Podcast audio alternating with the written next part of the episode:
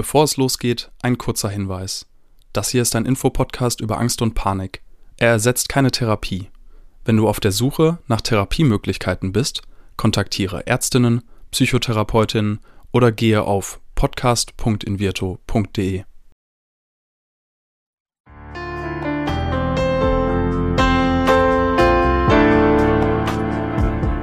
Herzlich willkommen bei Keine Panik, dem Angstpodcast von Invirto. Angst vor Menschen zu sprechen. Angst vor dem Bewerbungsgespräch oder die Befürchtung im Restaurant wegen der Burgersoße im Gesicht ausgelacht zu werden.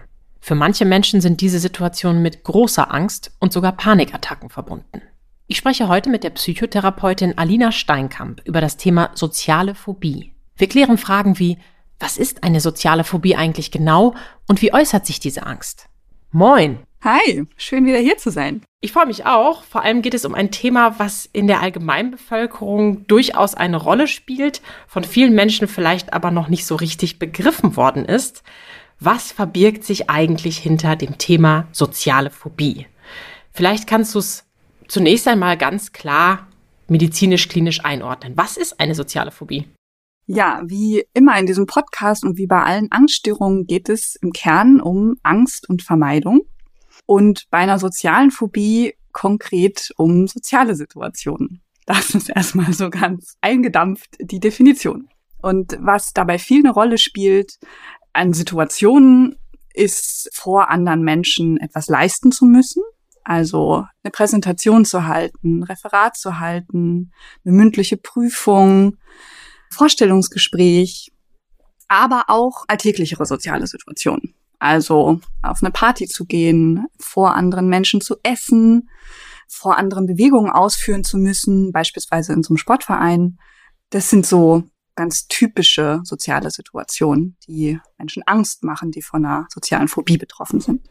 Auf den ersten Blick klingt das ja erstmal so, hä, wieso habe ich denn Angst vor jemandem zu essen?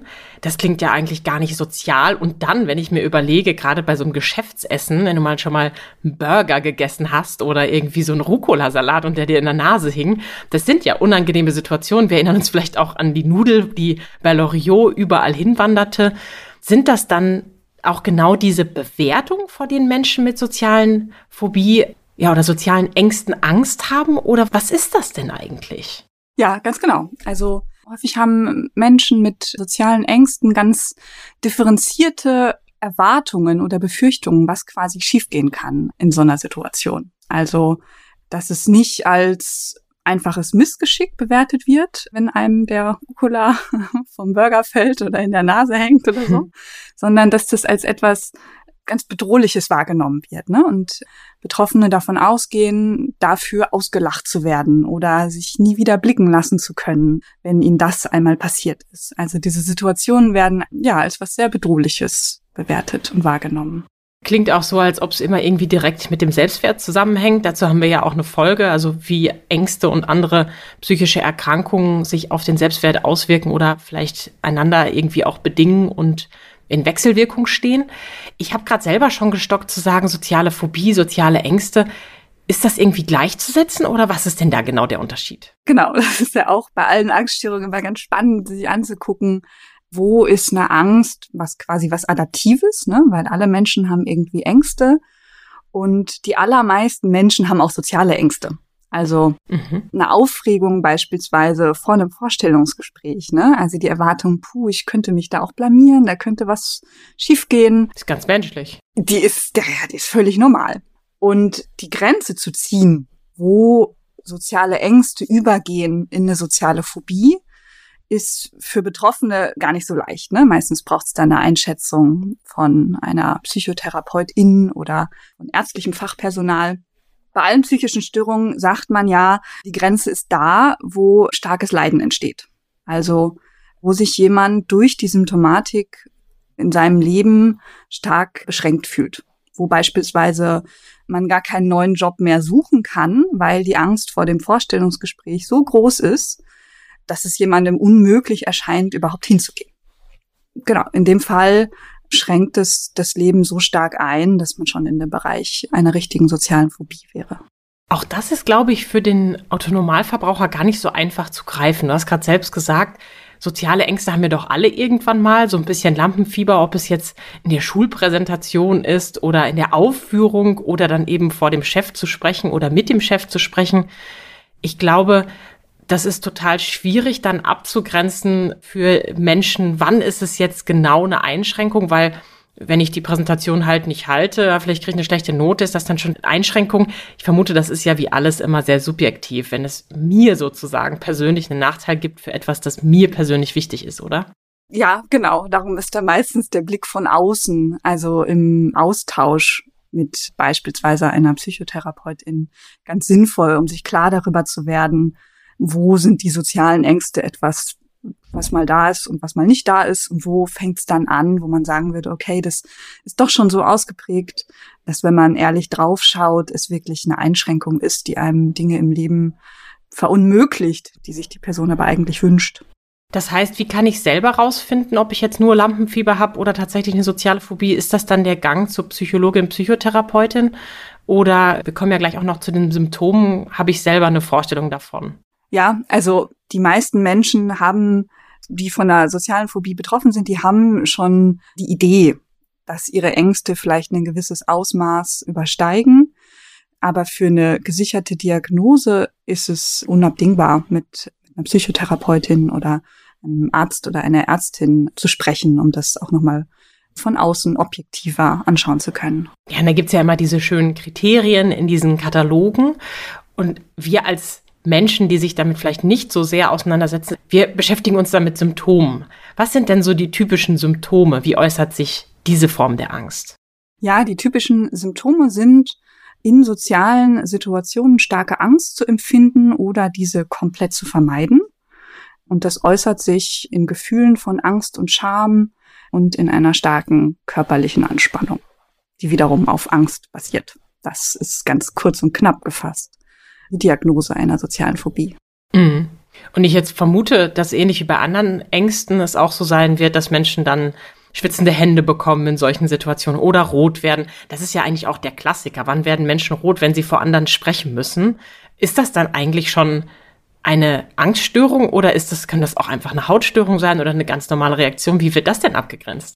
Also genau, die Angstsymptome, das sind dieselben wie bei allen anderen Angststörungen letztendlich auch. Ne? Also der Körper fährt hoch. Ne? Wir erleben alle, wenn wir Angst haben, ja eine Aktivierung. Ne? Die Herzrate beschleunigt sich, uns wird wärmer, wir fangen an zu schwitzen.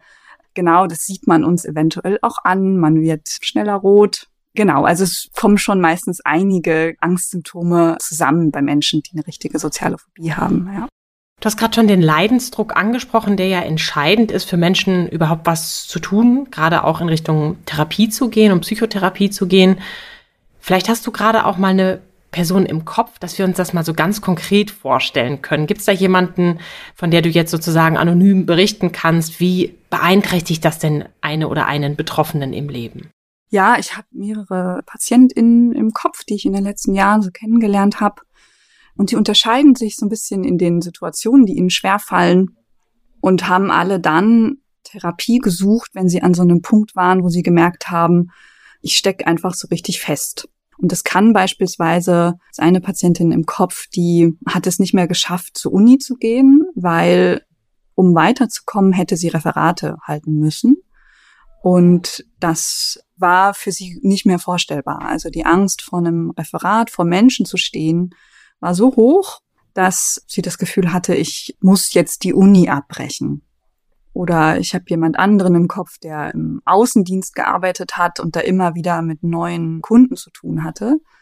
Und da dachte ich, es ist so schwierig für mich, ständig wieder auf neue Menschen zu treffen, deren Probleme ich lösen soll, ne? weil das war seine Aufgabe, technische Probleme lösen. Und ich muss da ständig wieder mit neuen Menschen kommunizieren im alten Job kannte er die alle, ja. Im alten Job waren das immer wieder dieselben Leute, mit denen er da zu tun hatte. Und im neuen Job waren das immer wechselnde Kunden. Und das war so überfordernd, dieses Gefühl, ich weiß nicht, was die von mir wollen, ich kann vielleicht das Problem nicht lösen, die könnten mich für inkompetent halten und dann stehe ich da und weiß nicht weiter. Das war so bedrückend, genau, dass er sich letztendlich häufig hat krank schreiben lassen. Ne? Also das ist quasi dann so ein Punkt, wo man merkt, die Einschränkung aufs Leben ist einfach echt massiv. Ja, die Angst hat so langsam die Kontrolle über mein Leben sozusagen auch erreicht. Ich frage mich bei diesem ersten Beispiel in der Uni, Gut, ich kann dann ja einfach nicht hingehen. Ich meine auch mich zu erinnern, gerade in der Psychologie hatten wir manchmal aus den Niederlanden Studierende, die hatten vorher noch nie ein Referat gehalten. Vielleicht muss man das ja gar nicht. Dann könnte ich ja einfach umziehen in die Niederlande und kann mein Studium absolvieren. Und ich glaube, solche Vermeidungsstrategien, da sind wir Menschen grundsätzlich ja ganz groß drin und gefühlt auch Angstpatientinnen. Und deswegen frage ich mich, ob es da auch andere Wege gibt, beziehungsweise ich kenne es aus der Bildung auch, dass es so einen Nachteilsausgleich gibt. Ne? Bei einer Leserechtschreibschwäche zum Beispiel müssen bestimmte SchülerInnen im Grundschulalter dann noch gar kein Diktat ablegen oder so. Gibt es das nicht auch für psychische Erkrankungen und was ist dann die Konsequenz daraus? Also hilft das wirklich oder ist das ein erhaltendes System?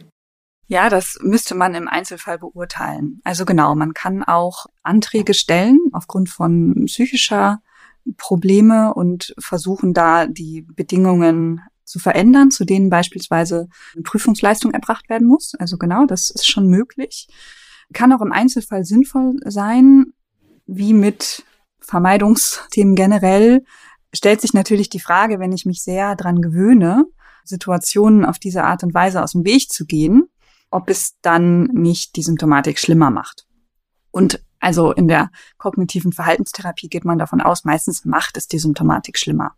Weil je weniger Erfahrung ich mit schwierigen Situationen habe, ne? also je weniger ich die Erfahrung machen kann, ich kriege es am Ende irgendwie doch hin, desto schlimmer wird die Angst davor. Also Menschen, die die Erfahrung machen, okay, mein Referat war nicht grandios, aber ich habe das hinter mich gebracht.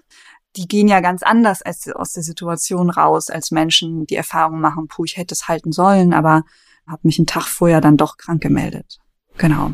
Mhm. Das bringt mich zur Frage, wie entsteht das denn überhaupt? Also gibt's da Erklärungsmodelle? Ich meine, ich, mir sind auch so ein, zwei bekannt, aber vielleicht du als Expertin, wodurch wird so eine soziale Phobie verursacht? Ja, genau. Ich glaube, wir sollten über zwei Sachen reden, die ganz spannend sind. Einmal die Frage, wie eine soziale Phobie entsteht und dann die Frage, wie sie aufrechterhalten wird. Das ist als Verhaltenstherapeutin ein ganz wichtiger Unterschied.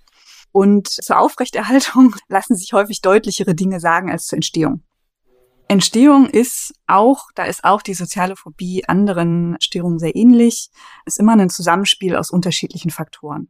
Im Einzelfall kann man häufig nicht genau den Finger drauflegen und sagen, genau diese drei Dinge haben dazu geführt, dass die soziale Phobie entstanden ist. Es gibt natürlich Studien, die sich irgendwie beschäftigen mit Genetik und mit neurobiologischen Auffälligkeiten, also mit der Frage, ob beispielsweise Angst anders verarbeitet wird im Gehirn von Menschen, die von sozialen Phobien betroffen sind. Genau, und da gibt es Ergebnisse, die in so eine Richtung deuten. Also dass die Amygdala, die für Angst im Gehirn, genau, die für Angst im Gehirn eine Rolle spielt, ne, dass die schneller, ich sag's mal ganz platt, schneller anspringt. Es gibt viele Studien dazu, die sich mit biografischen Bedingungen beschäftigen.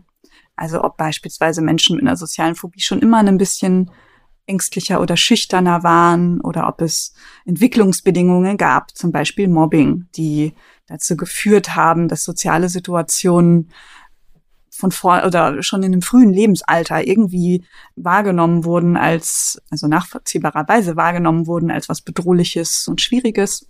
Genau, und wenn man sich mit einzelnen PatientInnen unterhält, meistens gibt es da, also meistens würden die in der Rückschau sagen, ja, ich war schon immer irgendwie bisschen ängstlicher als andere Leute oder ja, ich erkenne auch an meinen Eltern, die leben irgendwie zurückgezogener. Also es gibt schon meistens Bedingungen, die man zumindest in der Retroperspektive irgendwie, wo man sagen würde, ja, das sind wahrscheinlich so Bedingungen, die das Entstehen wahrscheinlicher gemacht haben. Ist das denn überhaupt so entscheidend? Ich glaube, Menschen haben häufig ein Bedürfnis nach Verstehen. Also, dass es, dass die meisten Menschen schon ein Bedürfnis haben, für sich ein bisschen zu erkennen, wer bin ich, wie tick ich und warum bin ich so, wie ich bin. Also ich glaube, man kann diesen Teil nicht völlig und man sollte ihn auch in der Therapie irgendwie nicht völlig überspringen.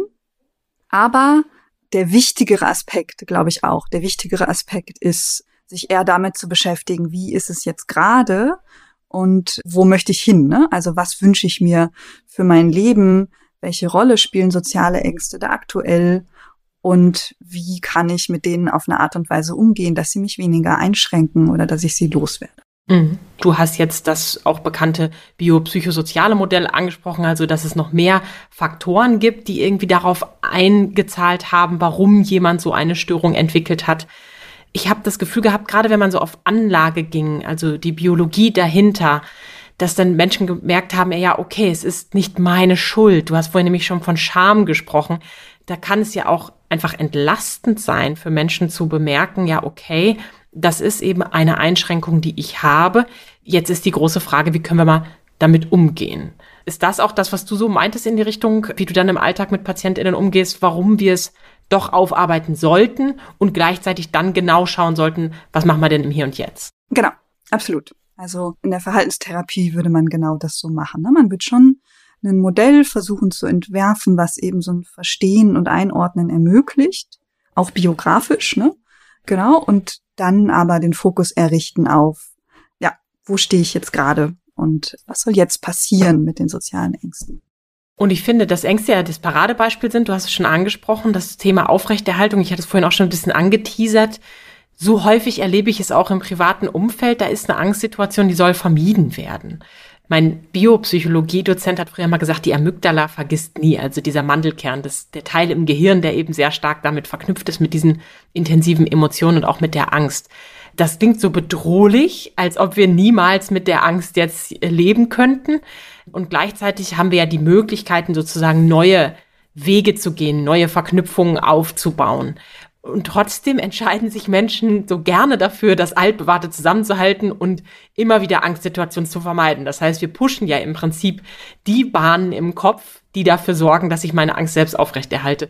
Wie gehen wir denn jetzt damit um? Also ist das etwas, wo Menschen aktiv einwirken können oder ist das einfach auch nur in Anführungszeichen ganz zentraler Bestandteil der Therapie? Also ist das was, wo ich selber jetzt schon ansetzen könnte, wenn ich mich gerade ängstlich fühle? Also genau du hast völlig recht, gegen diese Ängste zu arbeiten, ist enorm schwer.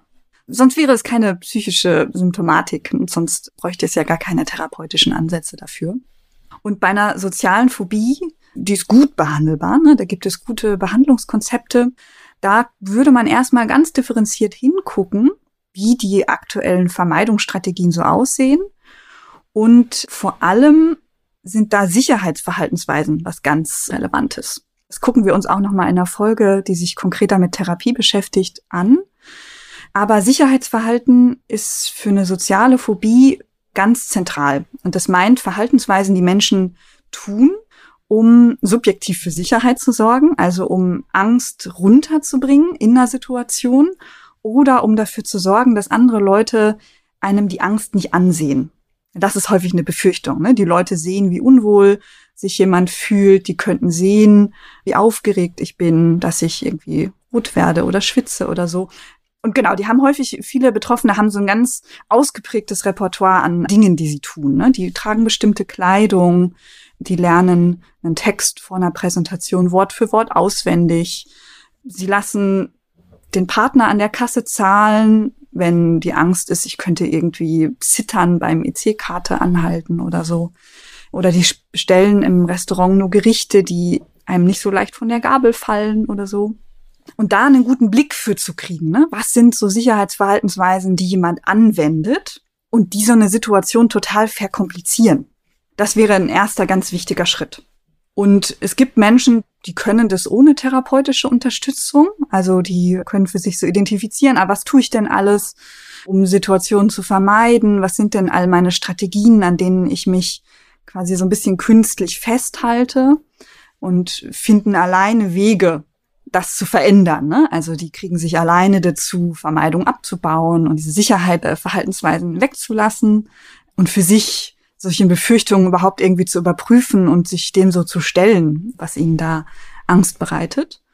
Genau, also das gibt Menschen, für die ist das ein Weg und die können das.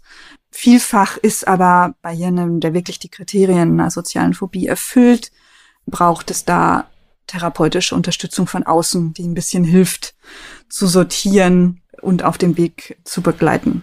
Mhm. Da wir ja das in der nächsten Folge noch tiefer elaborieren wollen, also wie sieht denn konkret dann die Therapie aus? Vielleicht hier nur noch mal kurz die Frage, was für Therapiemöglichkeiten gibt es denn überhaupt? Weil ich glaube, vielen Menschen ist auch noch gar nicht bewusst, was sie dann tun können. Und es gibt ja mehr als jetzt nur die Gesprächstherapie. Genau, also in Deutschland sind ja verschiedene therapeutische Schulen anerkannt.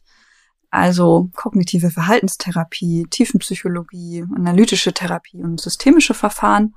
Da gibt es gute Konzepte in der kognitiven Verhaltenstherapie für soziale Phobien. Aber es ist individuell eine Frage, wenn man sich mit einem der anderen Verfahren wohler fühlt, ist auch das eine Option. Und wie bei anderen Angststörungen auch, sind Medikamente auch eine Behandlungsoption.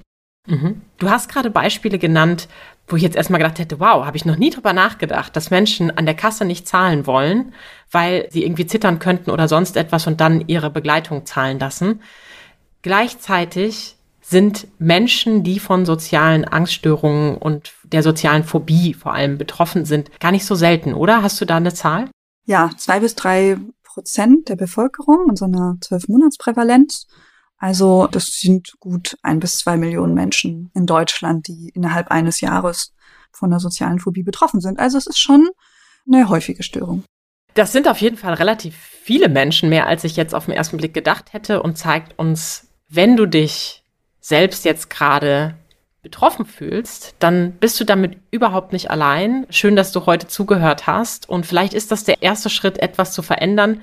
Vielleicht auch, um die nächste Podcast-Folge mit Alina Steinkamp und mir wieder zu hören. Denn dann, wie angesprochen, geht es darum, was können wir in der Therapie machen, wo können wir ansetzen. Vielen Dank, dass du heute da warst und für Aufklärung gesorgt hast. Alina Steinkamp. Sehr gerne. Bis bald. Dieser Podcast wird präsentiert von Invirto, der Therapie gegen Angst. Wenn auch du oder jemand aus deinem Umfeld unter Ängsten leidet, dann kann die Invirtu-Therapie eine mögliche Hilfe sein.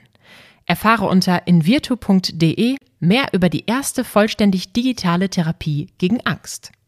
Wenn euch die Folge gefallen hat, abonniert unseren Podcast und seid auch das nächste Mal wieder dabei, wenn es heißt Keine Panik, der Angst-Podcast.